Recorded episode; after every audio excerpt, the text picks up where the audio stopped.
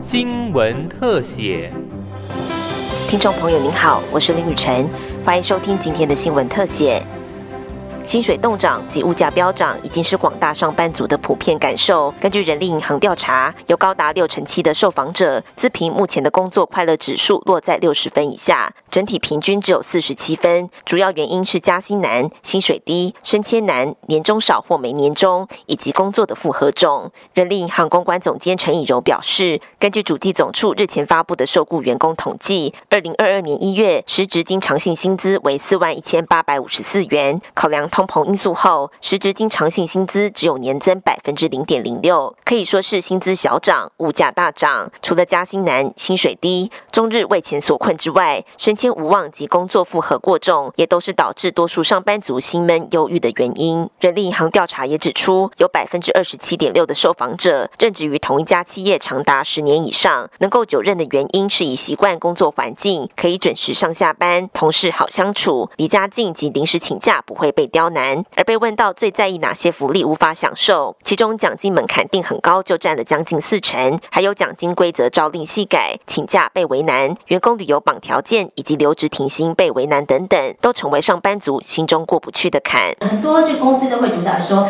我们每年或者是每一季都会有员工旅游。但是呢，实际上这个员工旅游却不是每一个员工都可以享有的哦。有些公司呢，他会要保年资，可能要三年以上、五年以上。那甚至呢，有一些会要求说，你的业绩要达到多少以上的比例才可以去员工旅游。这样子绑条件的情况之下，变得说，可能部分的员工或者是大部分的人根本就没有办法享受到哦。这也占了百分之二十六点三。那另外呢，是呃，人生总是会有一些这个大事情，可能会有一些转折，家比如说家人生病啊，或者是说。我们知道职业妇女可能会有结婚生子的状况，那这时候可能就要申请留职停薪。但是呢，很多企业或者是主管呢，他就会暗示你要不要干脆离职算了哈。留职停薪被为难的也占了百分之十三点八。现年三十六岁的卢先生是一位专业婚礼摄影师，偶然进入一家新成立不久的电商公司。原本应征的是商业摄影工作，报道后却变成需要争取客户订单、扛业绩的业务人员。热爱挑战的卢先生欣然接受身份的转变，积极学习相关知识，为公司开发潜在客户。却在某天下班骑车回家途中，不幸发生车祸。脚果石膏上班的卢先生努力维持每日产能与绩效，但为了回诊，偶尔需要请病假。时间一久，同事的冷。言冷语，暗示性的建议他主动离职，最终得不到公司关心温暖的眼神，心灰意冷的卢先生只好黯然离开。哦，那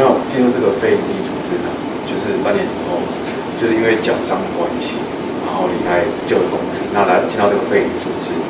那他这边的福利比较特殊的就是说，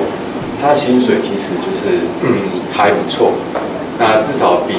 现在一般的上班族。来说，他公司规模不大，但是他至少就是有一定的收入，就是大概可能三万、三万到底，然后以上这样子。那他比较特殊就是说，他是跟一般企业不太一样，他就是有那个圣诞节的时候就是会有。让员工就是有休假，因为他的老板是跟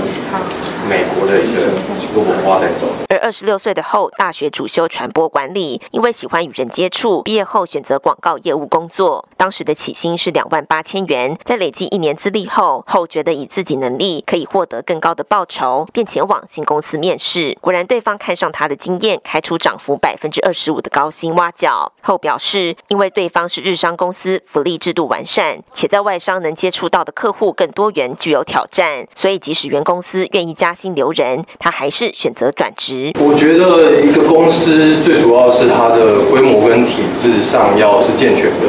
因为我未来大部分可能都会从事业务相关的工作，所以他每年的调薪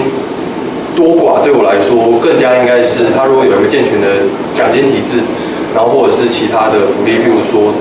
在公司内部的环境设施让我上班是舒服的，我会更加看重这些地方。人力行提醒，离职人数可以反映企业人事稳定的程度，流动率大代表企业运作不协调，内部的经验无法传承；而流动率小也意味着企业处于封闭的状况，缺乏太弱留强机制。长期下来，就员工缺乏刺激而容易怠惰。有效的人事管理及暖心的工作环境，才能避免员工离职率过高而耗损人事成本。以上新闻特写是由警广记者林雨辰采访直播，谢谢您的收听。